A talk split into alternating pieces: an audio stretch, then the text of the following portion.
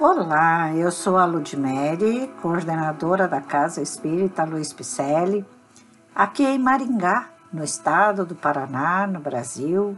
Estamos fazendo a leitura do livro Renovando Atitudes, que constam mensagens ditadas pelo Espírito Hamed ao médium Francisco do Espírito Santo Neto. Esta obra que estamos lendo, Renovando Atitudes, ela recolhe trechos de algumas mensagens do Evangelho segundo o Espiritismo e também tece comentários na esperança de que possamos renovar realmente as nossas atitudes sob a inspiração de nosso Senhor Jesus Cristo. Então vamos ao episódio de hoje, que intitula-se Vantagens do Esquecimento.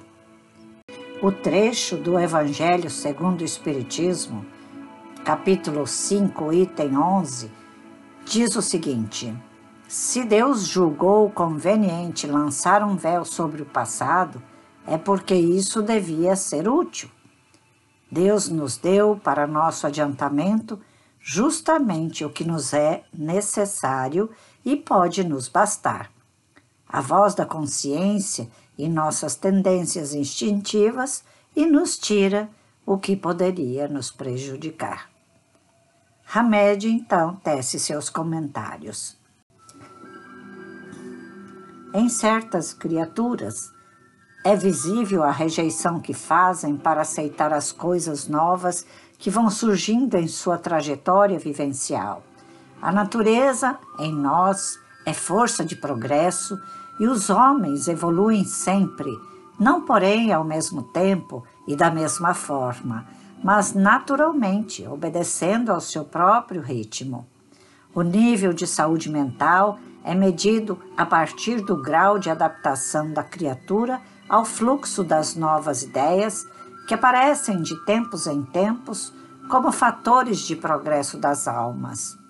No entanto, certas pessoas se orgulham ao proclamar-se conservadoras, esquecendo-se de que o comodista, por medo ou estagnação, perde sua liberdade por não querer correr o risco de sair do lugar comum.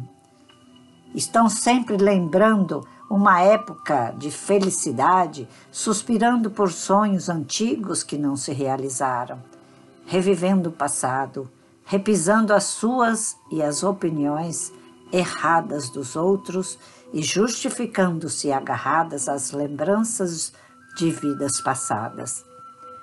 Vivem presas nos ecos do pretérito, sem produtividade, sem retirar benefício algum da observação dos fatos, por não saber integrar passado e presente. Se demonstrassem algum interesse para com uma só experiência nova, talvez promovessem mudanças lucrativas em seus padrões mentais. Passam por diversas experiências, não aprendendo uma única lição sequer. A cada etapa da existência, acumulamos valores intelectuais e emocionais que nos diferenciam sensivelmente de como éramos há pouco tempo. Sempre nos são dadas constantes oportunidades de modificação e melhores concepções de vida, estimuladas pelas circunstâncias vivenciadas nas múltiplas experiências reencarnatórias que tivemos. Por que então não deixar o passado passar? Ficamos retidos a ideias e conceitos que nos foram válidos em determinadas épocas de nossa vida. Atualmente, porém, é preciso renovação e libertação dos ranços do pretérito em favor de um presente atuante e vantajoso. Quando escutamos a formulação de ideias novas, tomamos-las por velhas ideias ou pensamos que podem ser interpretadas ou explicadas com o auxílio dos velhos conceitos. Estamos de tal maneira arraigados ao passado que deixamos de crer que possam existir novas maneiras de ver e interpretar.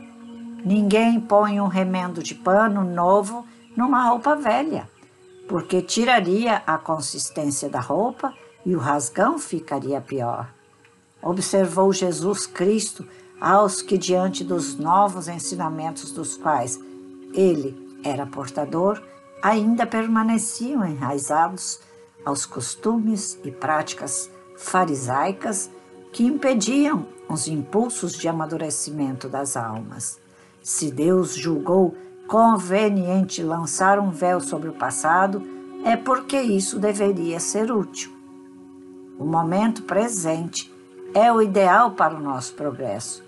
E nós só podemos sentir o aqui e o agora, pois tentar sentir o ontem é ressentir, por consequência, nem sempre são válidas e autênticas nossas emoções do ontem para avaliação do nosso tempo presente.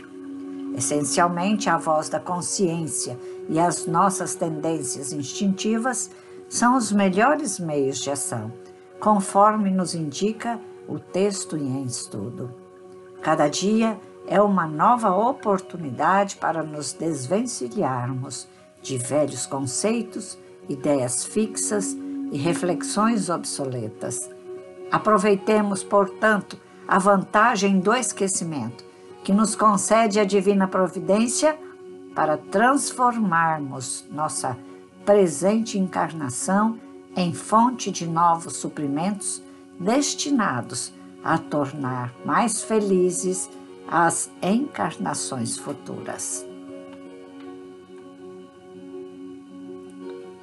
Hamed, sempre atento a nos trazer textos assim como estes para nos lembrar que deixemos o passado no passado, pensemos no futuro. Esta é a chave da reflexão.